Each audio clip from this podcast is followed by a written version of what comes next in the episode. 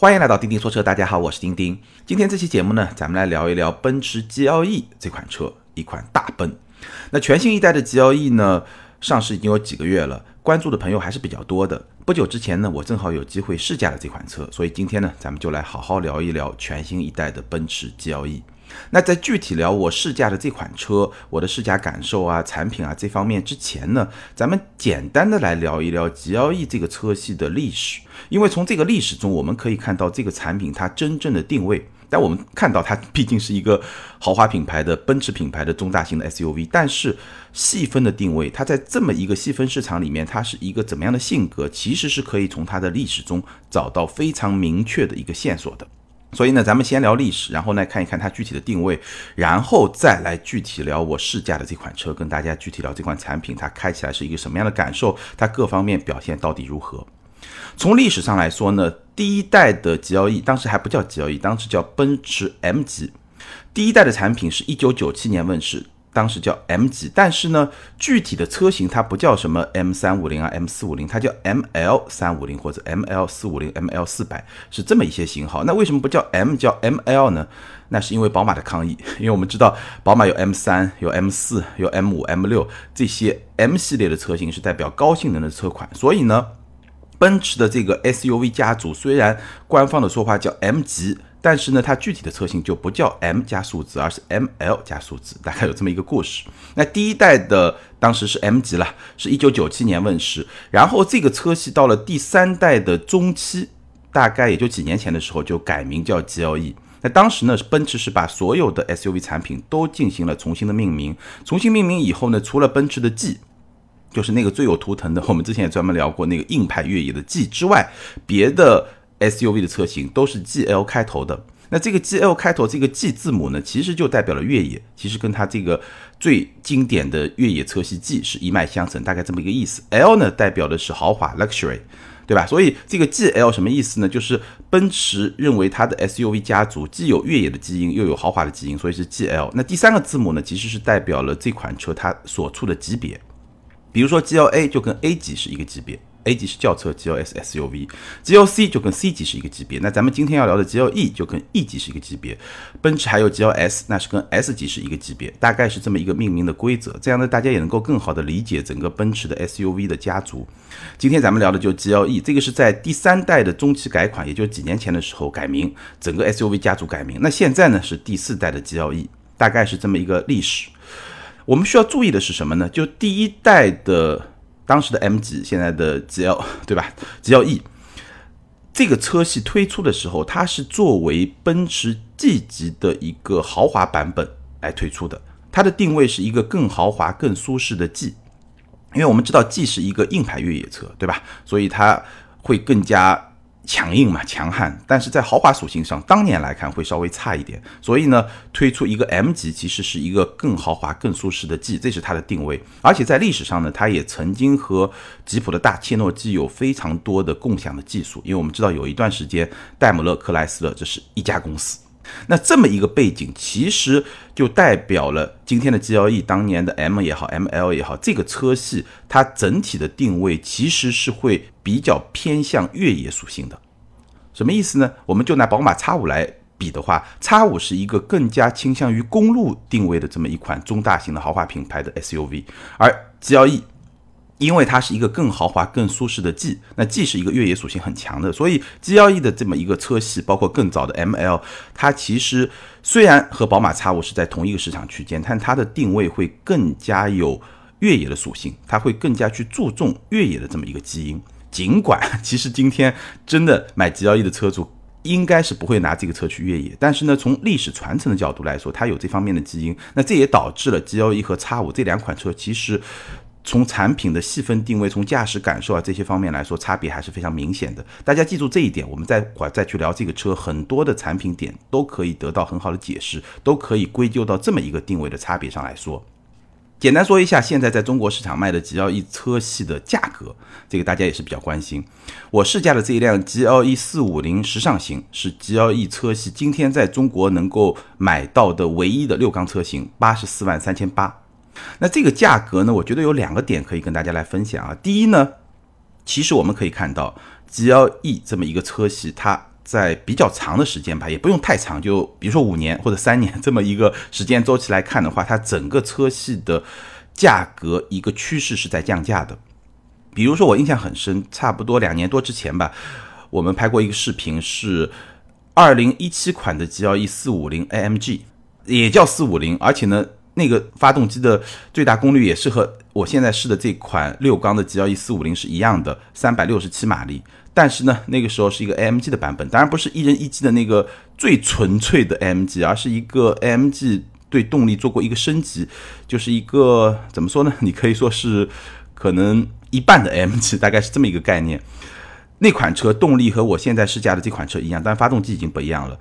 但是它的价格是一百零三点八万块。也就是说，比我今天试的这款车差不多要贵了二十万。那当时的普通版本 G L E 四百动力比我现在试的这款车还会稍微差一点，价格是九十三万二，也就是比现在这款车差不多贵了接近十万。那这个其实是我在最近很多节目里面都聊到，就整个的豪华品牌的车价是在往下走的。这个话题我们可以找机会专门来更加宏观的跟大家分享。这是第一个值得观察的点。那第二个点呢？可以比较一下 G L E 和新宝马 X 五，因为都是换代产品嘛，几乎也就是一前一后，X 五早一点上市，然后 G L E 稍微晚几个月上市，几乎就是一前一后，非常接近。那这两款车的价格，我们可以简单的比一下，都是有 2.0T 版本和 3.0T 版本。G L E 350这是 2.0T 版本，两款七十二万七千八或者七十七万九千八。然后呢，六缸的 G L E 四五零一款八十四万三千八，也就是我这次试驾的这款，待会我们就重点聊这一款。那相比之下，X 五的三零 i 就是二点零 T 是两款都是六十九万九千九，其实比 G L E 的三五零要便宜，对吧？比它的低配要便宜差不多两万多，然后比它的高配要便宜八万块钱。四零 i 也就三点零 T 的版本是七十五万九千九和八十四万九千九，也是两款。那如果说拿高配和 G L E 的四五零来比呢，价格差不多。低配的话呢，也是要便宜八万块钱。所以整体上来看呢，G L E 会比 X 五更贵一点。但是呢，落实到具体的配置以后呢，其实这个差距也就没有那么的明显，因为 G L E 是全系标配空气悬架的，而 X 五无论是二点零 T 还是三点零 T，空气悬架都是要选配的。我记得大概是两万多块钱吧。所以从整体的价格来说呢，G L E 会略微贵一点，但呢，基本上贵的也不是特别的多。大概是这么一个价格水平，当然这个级别跟别的一些豪华品牌的 SUV 来比呢，这两款车还是比较贵的，因为毕竟是全新的换代 Q7，对吧？我们知道现在终端优惠还是比较大的，但 Q8，Q8 这个车型现在终端价格还是会比较高一点。那像二线豪华品牌，无论是沃尔沃的 x C90，还是说凯迪拉克 x T6，那现在价格已经是。往下探比较明显了，对吧？那无论如何呢，二点零 T 的 X 五已经到了六字头，六十九万九千九。那未来 X 五国产以后呢，肯定会更低，好吧？这个我们就不去谈。好，了解了这么一个大的趋势之后呢，咱们就来好好的聊一聊我在不久之前试驾的这款 GLE 四五零。时尚型，官价是八十四万三千八，也是今天在市场上能够买到的 G L E 的最高配的版本。而且我试驾的这款车其实还加装了一些选装的配置，我算下来差不多就是九十万这么一个价格区间。我们就来聊一聊这款车实际的试驾的感受怎么样。那首先来说一个最有争议的点，其实就 G L E 新款的 G L E 最有争议的点就是它的外观，很多人都认为它的外观不够的大气。最明显的一个特征就是这辆车啊，你从尤其从正车头的角度去看。车身腰线以上的部分快速收窄，它收的很厉害。就下半部分下盘还是挺宽挺大的，但是上半部分一下子就快速的，就像收腰一样，就快速的就收起来了。所以呢，上半部分就显得比较窄，所以给人一种视觉感受就是不是特别的大气。再有一点呢，就是它那个折角造型的头灯，这个折角造型的头灯在奔驰的 A，在奔驰的 CLS 新款都有出现。那放在这个 G L E 上呢，很多朋友确实不是特别的喜欢。那我自己看了实车以后的感觉呢，跟大家分享一下。首先第一点，确实毫无疑问，相比宝马的新款的 X 五，它的气势要差了半截，这个是没有疑问，确实气场还是会差一点。不过呢，这辆车还算是比较耐看。我大概开了几天以后，整体对它的外观的接受度是在逐步提升的，所以还算是一个比较耐看的这么一个设计。然后从具体的不同角度来看呢，你会发现车头确实显得不大气。不过呢，车侧就会稍微好一点，尤其是那个从 M 级到 G L E 整个车系一个经典的设计就是一个 C 柱，它 C 柱会把整个车窗截为两段，前面。比较长的一段，后面还有哎一小段尾巴。那这么一个设计，其实从车侧来看，会让这个车啊，它会显得更大，好像是比普通的车型又大出一截，就后面那半截好像是大出来的那么一种感觉。所以从车侧来看还是比较有存在感的，但是从车头看确实不够大气。还有一个我特别不喜欢的东西呢，就是它的排气，两个排气造型还看上去不错，对吧？是一个。就是有点方方正正的，就一个多边形的这么一个造型，但是这两个排气是假排气。其实它这个假排气做的还挺真的，因为你一般的正常角度去看是看不出来的，你只有低着头去看才能看得出来。它这个假排气做的还比较深，所以呢比较真。但是呢，当你知道这是一个假排气以后呢，反正对我来说，我无论如何我是不太喜欢。好，外观我们不多说，因为颜值嘛，本来就是一个见仁见智的事情，大家可以自己去看。如果看了图片，你对这个车又比较感兴趣，你可以去看实车，因为我觉得实车的观感跟图片还是会不太一样。但反正大家自己去看。好，我们来说内饰。G L E 的内饰让我来评价呢，我觉得简单来说就两句话：第一呢，设计绝对一流；第二呢，选材用料和制造的工艺呢，其实是一个正常的水平。好，我们展开来说，什么叫设计一流呢？这辆车它的氛围的营造，内饰的豪华感的营造。确实非常非常的出色，这也是这一代奔驰产品一个共同的一个强项。第二呢，这辆车它的双大屏的融入感做得非常非常的好。这辆车是十二点三英寸两块屏，液晶仪表盘和中控都是十二点三英寸的大屏，而且这个双大屏的融入感非常好，这一点其实很难得。因为我们看到现在很多的，无论是电动车也好，一些造车新势力也好，包括说一些。某些模仿奔驰设计的品牌也好，它可能两个大屏也很大，但是呢，整个大屏和整个内饰的这种融为一体的感觉就没有那么的好。这个是 G L E 的内饰做的非常好，就奔驰很多车它的双大屏的这个融入感，包括像奔驰 A 屏没那么大，但是整个融入感也做的都非常好。再有呢，就是它的氛围灯，六十四色的氛围灯，而且是支持动态效果的，整个的布置可以说是无孔不入，包括你的脚下，包括你的门把手。都有非常多的布置，所以整个的在夜间氛围灯点亮的时候还是非常的华丽。但有些朋友说有点夜店效果，我同意，确实是有点夜店效果。但它这个夜夜店是属于那种比较高级的夜店，不是那种比较 low 的夜店，不会给你一种很明显的庸俗感，还是比较高级的这么一个设计。所以 G L E 的内饰从设计的角度来说，我觉得一流，同级领先，这个是没有问题。不过另外一个层面呢，从选材用料、从制造工艺上来说呢，我觉得只能用正常这两个字来形容。我刚刚说了 G L E，这个 E 就代表它跟 E 级是同一个级别的，所以这辆车的内饰的选材用料和制造工艺就是一个奔驰 E 级的水平，和奔驰 S 是有差距的。虽然它的价格因为是 S U V 价格比较贵，对了，到了八十多万、九十多万这个顶配版本会跟 S 级可能差不太多，当然它的二点零 T 的版本比 S 级还是要明显更便宜一点。虽然说这个六缸车的这个版本价格已经比较接近 S 级了，但是它整个的内饰的做工跟 S 级还是有差距的。我随便举几个例子吧，比如说这辆六缸车，它用的仍然是一个仿皮的座椅，真皮座椅是要选装的。再比如说呢，这辆车花了一万两千块钱选装了一个柏林之声的音响，然后这个音响的面板其实看上去还是挺好的，有很多小的孔，对吧？这个很正常嘛，需要有声音出来嘛。但是从某个角度你去摸这个。面板的时候会有一点点拉手的感觉，就这个做工吧，我觉得真的是没有到 S 级的那么一个标准，肯定是没有的。好，从实用性的角度来说呢，有两个带卡位装置的杯架，这个杯架还是挺大的。然后杯架前方是一个手机无线充电的区域，基本上主流的智能手机都能放得下。但是有一点很奇怪，就是它这个手机无线充电的响应比较慢。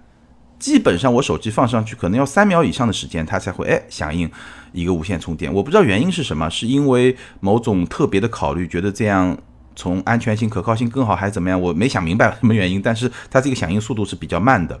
中央扶手箱是比较小的，你。很难想象为什么这么大一辆车，中央扶手箱是比较小的。不过车门的空间呢还是比较大的，所以这辆车从实用的角度来说，整体的储物空间应该说是中规中矩，没有表现特别的好。但是呢，基本你需要的这些空间呢也都有。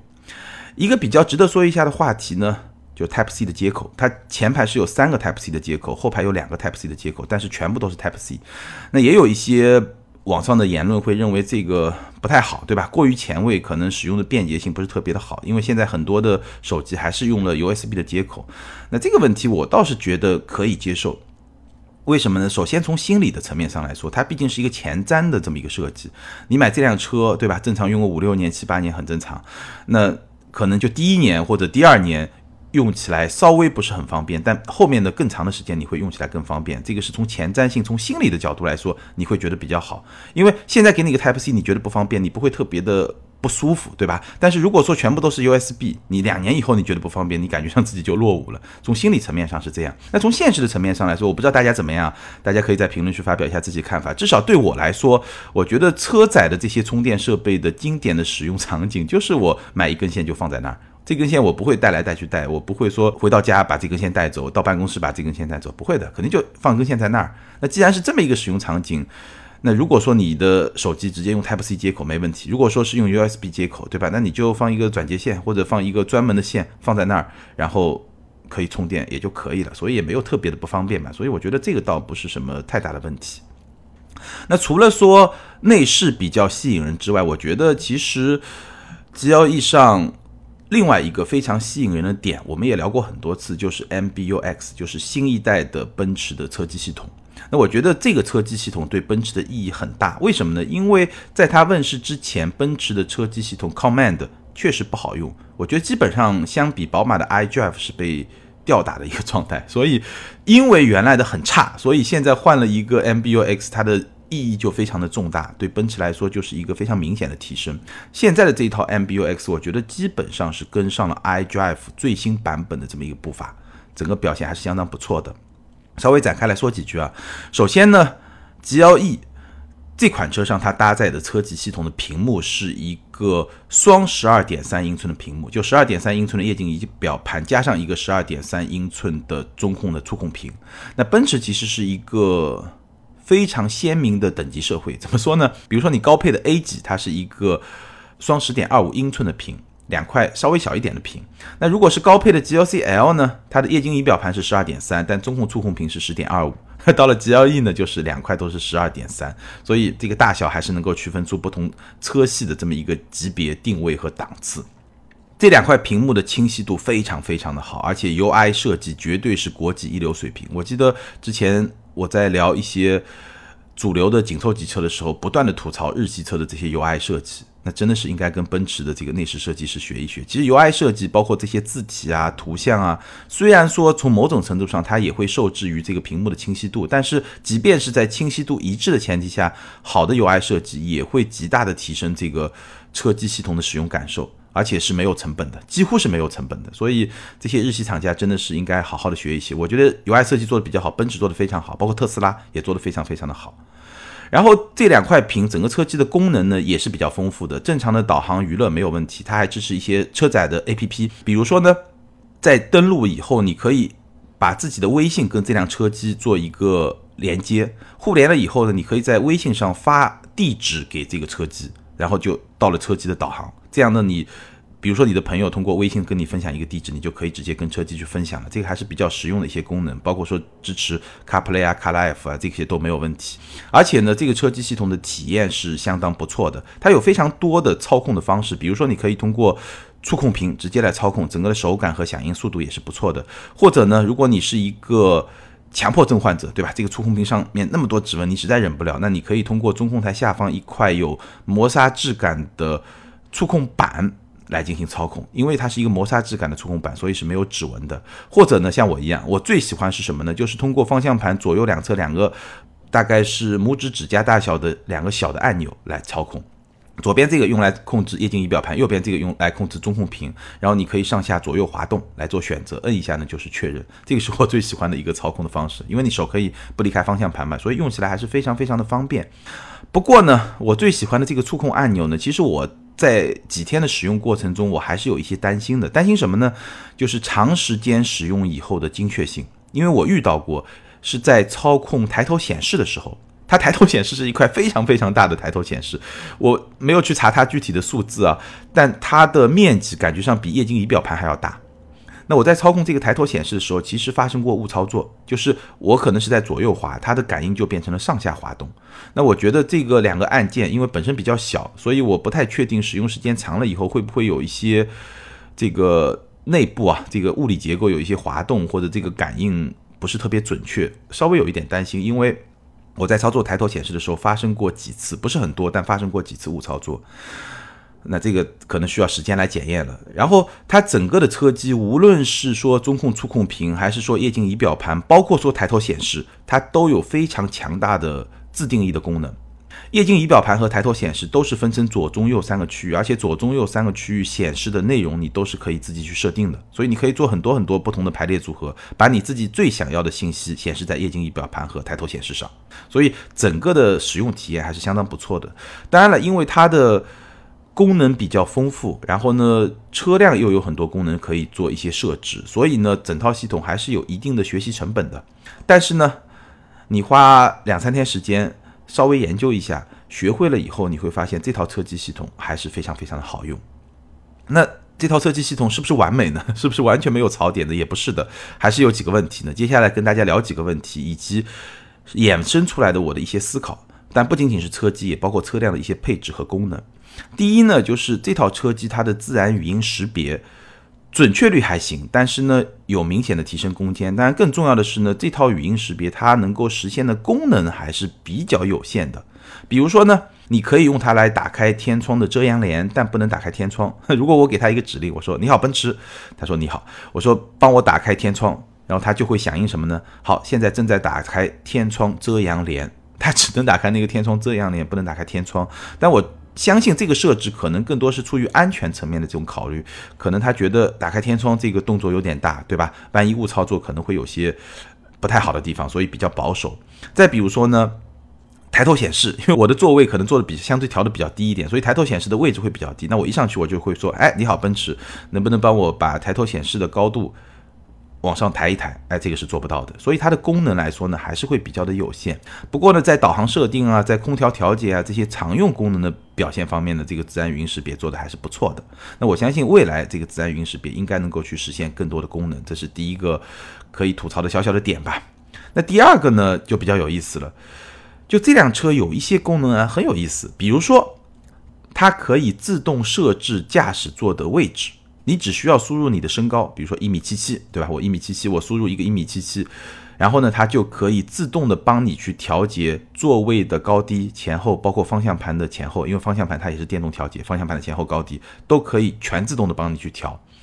然后我和我的两位同事都进行了亲身的测试，但是 我发现有一个比较明显的偏差，共同的问题是什么呢？首先，它的坐姿啊都会偏高。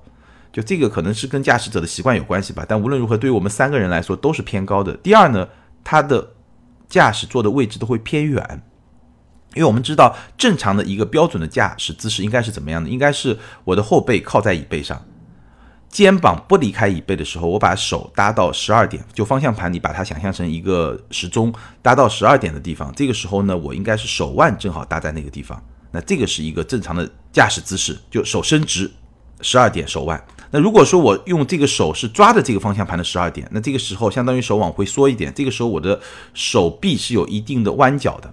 那为什么要是这么一个姿势呢？因为这么一个姿势会让你在转向的过程中，在任何时候手臂都保持一定的弯曲，那你就能够使出力气嘛，对吧？如果你到十二点手已经伸直了，那你再想要发力，那就会比较的难。那这个会比较安全。但是我发现自动调节的这么一个驾驶座，基本上都会让我在。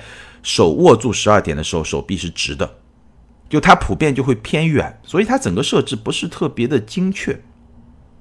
那这么一个功能呢，就引发了我的一些思考，因为其实我在这些年试车过程中也有很多类似的功能，是一种什么样的普遍的情况呢？就是说，机器它真的比我们更了解自己吗？就比如说一米七七，它这么一个设定，因为我知道不同的人他的身材，对吧？可能有些人手比较长，有些人手比较短，有些人喜欢做的高一点，有些人喜欢做的低一点，对吧？就各种各样的不同的情况。那他通过这么一个标准的模式帮你去设定，其实是没有办法去满足这种不同的情况的，对吧？那他设计这么一个功能，是不是说机器真的比我们更了解自己吗？他们能帮我们设定的坐姿、座椅的位置，比我们自己习惯设定的位置就一定更加的科学吗？哎，这是一个很有意思的问题。我一直在想，我随便再举几个类似的例子啊，就不是这个例子。比如说，有些车的动力系统是有学习功能的，我不知道 G L E 有没有，我没有去专门了解这个具体的问题。但我知道有些车的动力系统有学习功能，什么意思呢？就是说它会根据你的驾驶习惯来调整整个动力系统，包括发动机和变速箱它的工作的逻辑。那如果说你是一个驾驶习惯非常激进的人，那他可能变速箱它的升档会比较慢，它会比较长的时间保持在一个比较低的档位，这样来适应你的驾驶风格。那如果你是一个开车特别温和，从来油门踩不过一半的人，那他可能变速箱的整个逻辑就会更加倾向于一个舒适、经济、节油这么一个逻辑，是有这么一个功能的。但是我其实跟一些发动机啊、变速箱啊这些研发的工程师讨论过这个问题，最后他们发现这个功能基本上是没有意义的。因为原厂标定的这个曲线，这么一个工作的逻辑，可能就是一个最好的逻辑。顶多呢，你给它标定两到三种逻辑，对吧？普通模式、运动模式、经济模式，基本上就能覆盖所有驾驶员的使用习惯。再做个性化的这种机器学习，其实是没有意义的。那这个例子也说明，其实机器真的比我们更了解自己吗？真的需要做那么精细的这种？个性化的匹配嘛，其实是没有太大意义。再比如说，G L E 上有另外一个功能，就叫座椅动力学，什么意思呢？就普通的这个级别的车型，经常会有一个座椅按摩功能，对吧？然后通知他 就会很有力气的帮你去按摩。就我其实还挺喜欢座椅按摩功能的，尤其是长途驾驶的过程中，确实能够缓解疲劳。但这辆车呢，它是没有按摩功能，但它设计了一个叫座椅动力学。你开启这个功能时候呢，它的这个坐垫，它会。有时候往上翘一翘，再往下，就是有可能是有规律吧，做一些变动。然后它的靠背也会做一些变动，有时候会直一点，有时候会带点角度。他认为呢，通过这么一种比较舒缓的运动，然后呢，来减轻你的疲劳。让你始终整个身体有一些微微的这种调节的这种状态，来减轻疲劳，所以叫座椅动力学。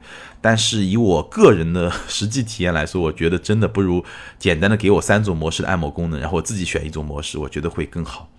所以这是一个很有意思的问题，大家可以在评论区留言发表一下你的看法，就是说你会喜欢这些功能吗？就是它很贴心的去理解你的需求，然后给你一种你完全不需要操心，然后它全自动的这么一种功能。其实对我来说，我觉得这个问题挺矛盾的，可能也是无解的。因为有时候呢，我不想要选择，就我不想要你给我选择的权利，最好你帮我全部搞定就可以了。尤其是在一些我不是特别在意的事情上。但在另外一些方面，比如说我刚才举的这些例子，驾驶座的调节，我自己调完，我一个电动记忆就可以了，我不需要你来帮我调。或者说按摩功能，我自己开启就可以了，不需要你来帮我开。或者说这个动力系统的这个运转的模式，你给我一个普通模式，给我一个运动模式够了。我不需要那么多模式，你来自学习我的这么一个驾驶习惯，可能我在不同心情下也是不同驾驶习惯，对吧？所以在这些我自己比较在意的问题上，其实我是觉得我自己来选择更好。我不想要你给我一个你自以为很了解我的选择，但是呢，这两种事情哪些是我在意的，哪些是我不在意的，其实也不是特别搞得清楚。所以这个问题可能也是无解的。那我觉得比较好的方案就是说，你最好给予更多的选择权，比如说你有一个座椅动力学，然后呢，你。给我一个按摩功能，我觉得这样可能会更好一点。包括说动力系统的学习功能，但这个动力系统学习功能其实都是没有按键，你可以开启或者不开启。我知道有些车型上它就是一个默认的这么一个系统，但也没关系，你给我一个标准模式，一个运动模式，那也就行。大概就是这样。我是觉得奔驰其实这些年它在做很多这样的事情，更好的去感受消费者的认知，然后呢给一些就是整体的解决方案。我们知道像奔驰 S 级，它还有很多各种。叫什么舒心啊，还是什么样的模式？然后呢，你坐在车里面，它的这个氛围灯有一种特别的调整的节奏，然后它给你一种跟这个氛围非常匹配的这种音乐，然后让你可以在车内放松啊，这些功能还挺多的。我觉得有一些呢做的还不错，比如说它的氛围灯的这种动态的调节，哎，这个真的普通人你说我要选三个颜色让它自动的去循环啊，动态的调节，真的干的没设计师好。哎，这个功能就开发的还不错，但是也有一些就我刚才说的这些功能可能也就没有那么的好，所以呢。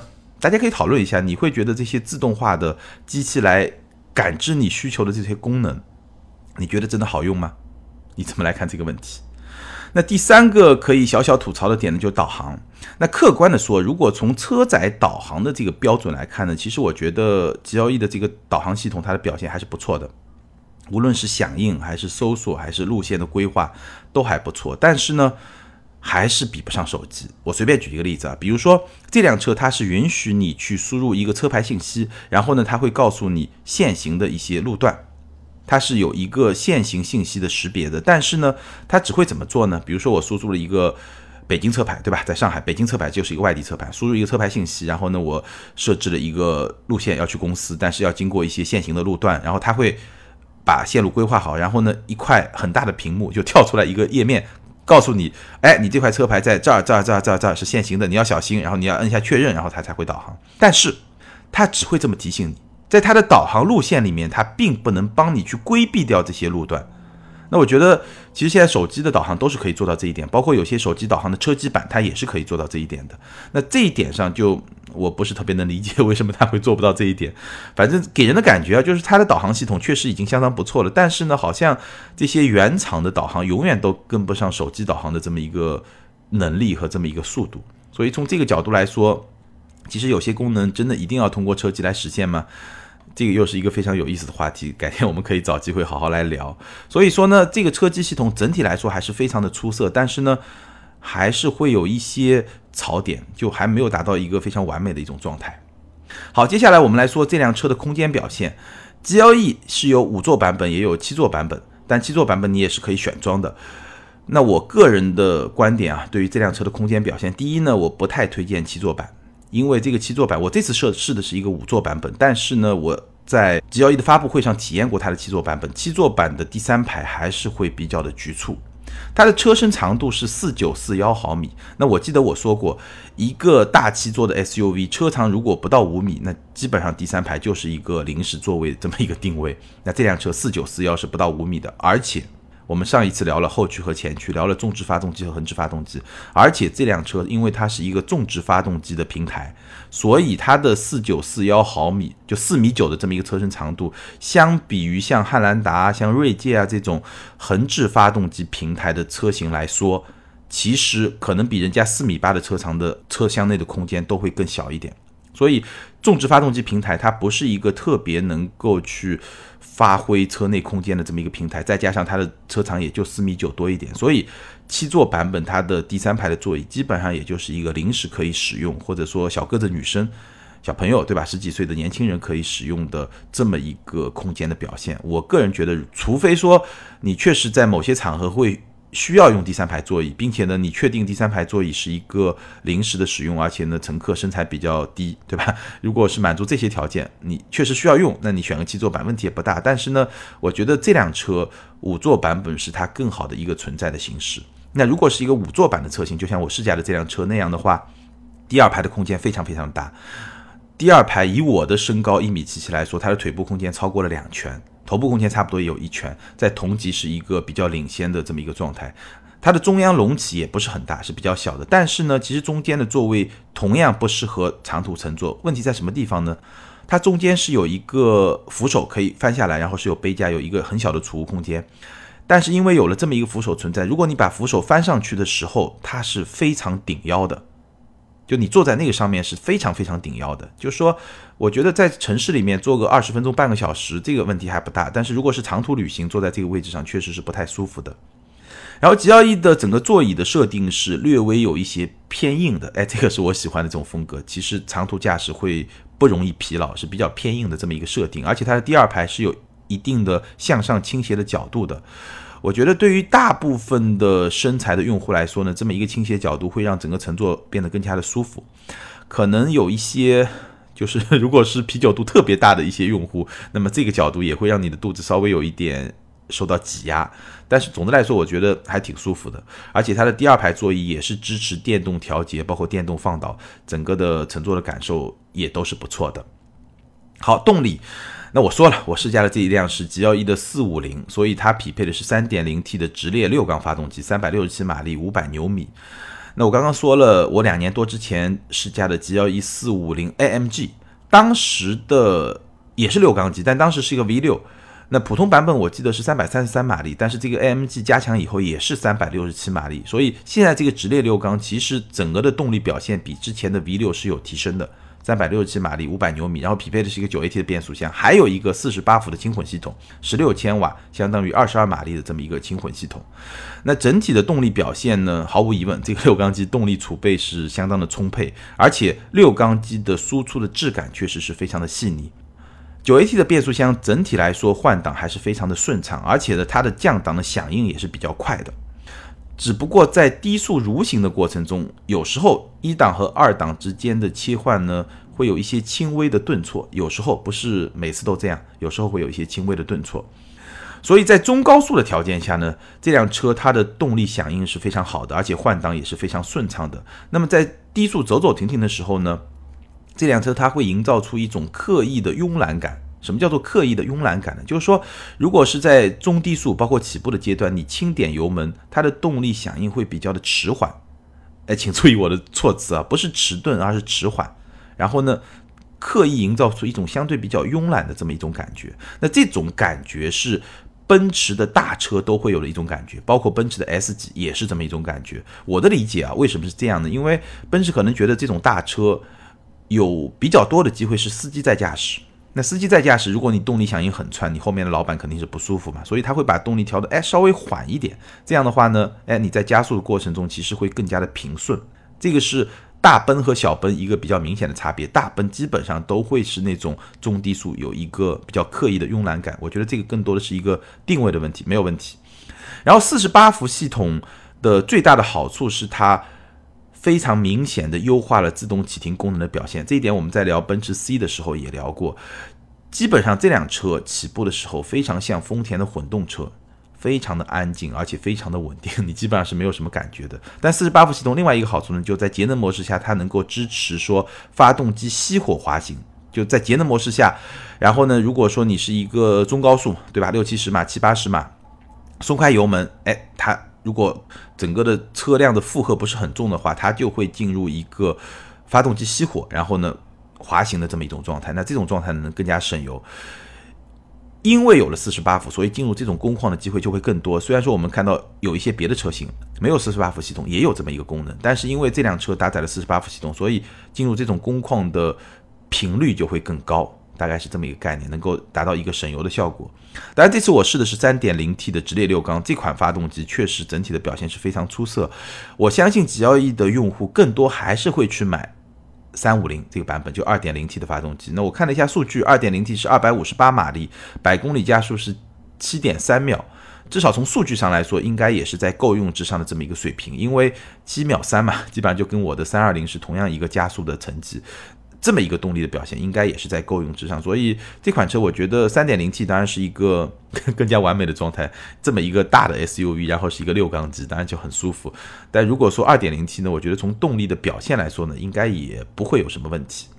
操控，操控这一点呢，其实就要呼应到我在节目开头的时候说它的历史，说它定位非常重要的一些方面了。这辆车的操控，如果让我用一句话来形容呢，就是说它保留了一定的越野味道。什么是越野味道？我们待会来说。相比之下，宝马 X5 就会更加偏向公路，所以这两辆车是很不一样的。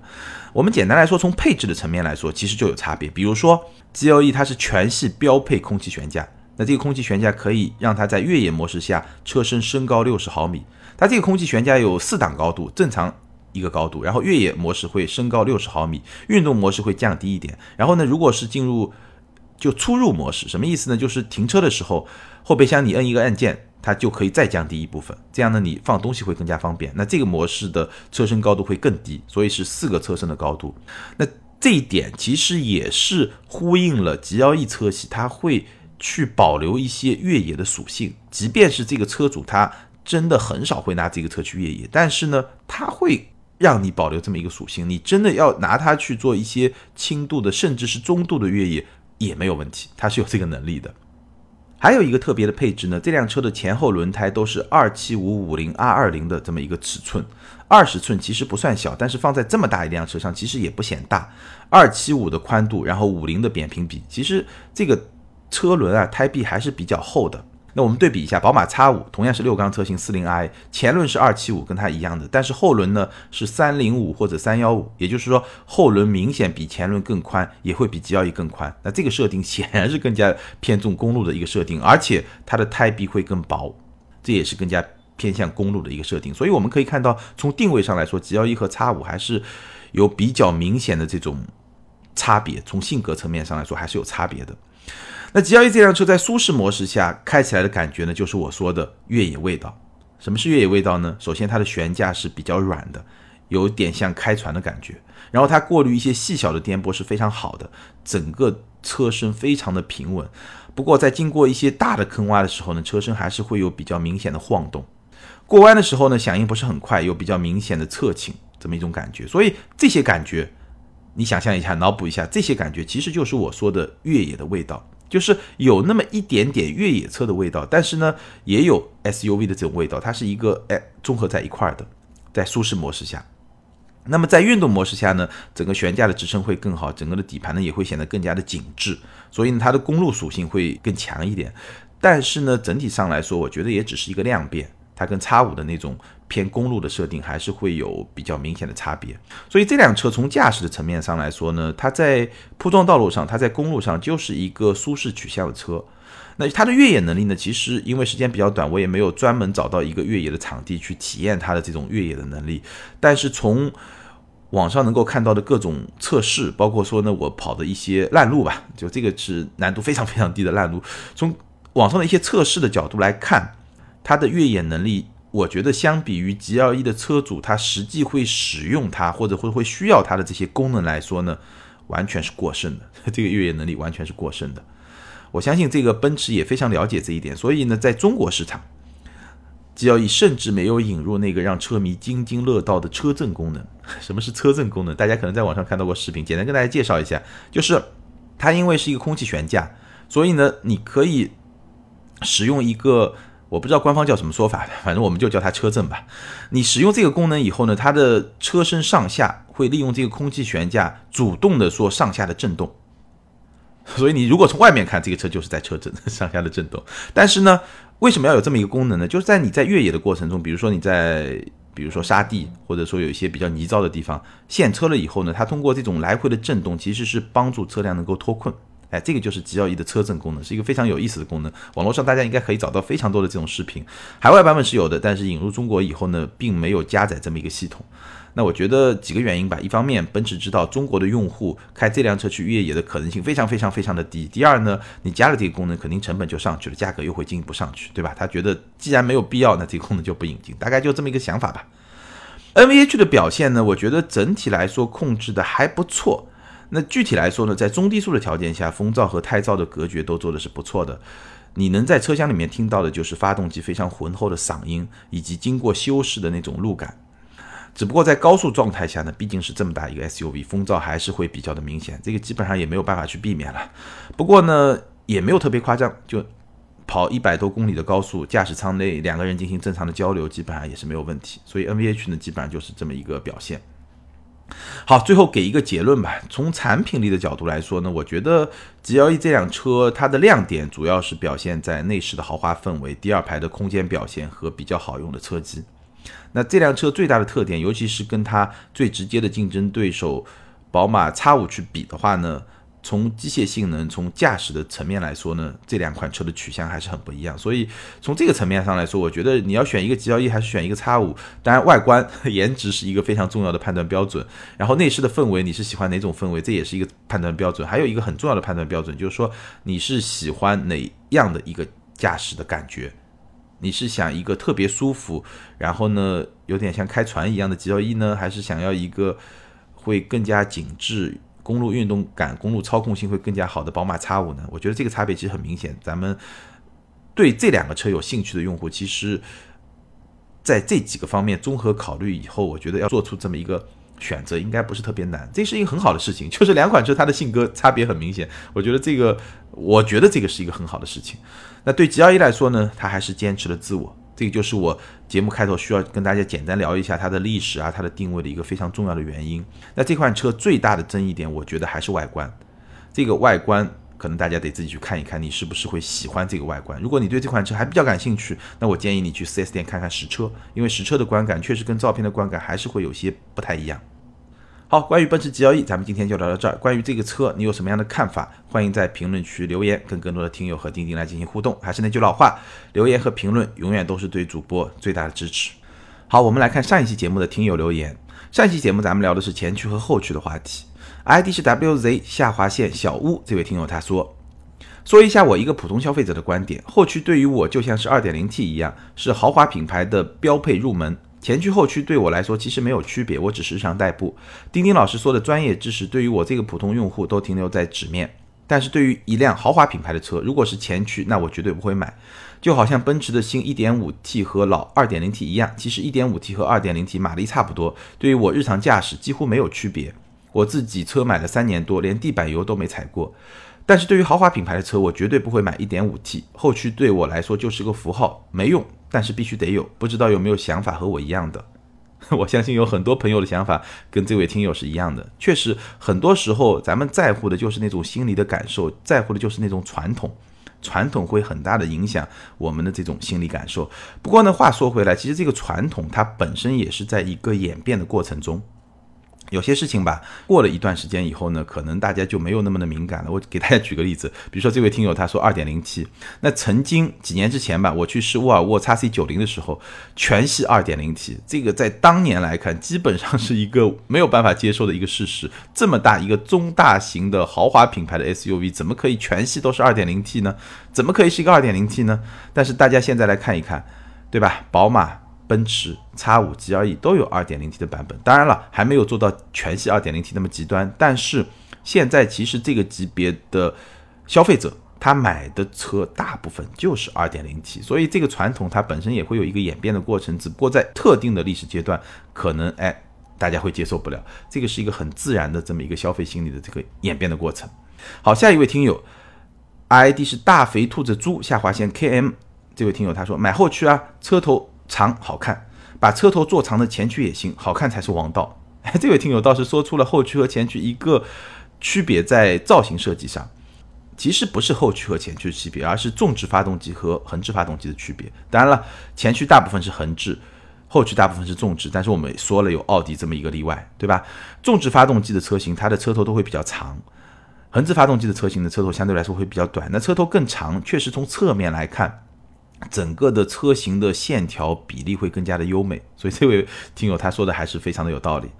好，感谢所有听友的留言，也欢迎这两位听友把你们的联系方式通过个人微信号全拼的钉钉小马甲留给我，你们将获得的是由途虎养车网赞助的美孚一号小保养体验券，价值四百五十元。那具体的领奖方式可以参考咱们每期节目的简介。好，更多精彩内容，欢迎关注我们的微信订阅号“钉钉说车”，在那里你可以看到我们更新越来越多的视频节目，也欢迎大家给我的视频节目多提提意见，帮助我们更快的成长。谢谢大家，感谢大家的支持和陪伴，咱们今天就聊到这儿，下回接着聊，拜拜。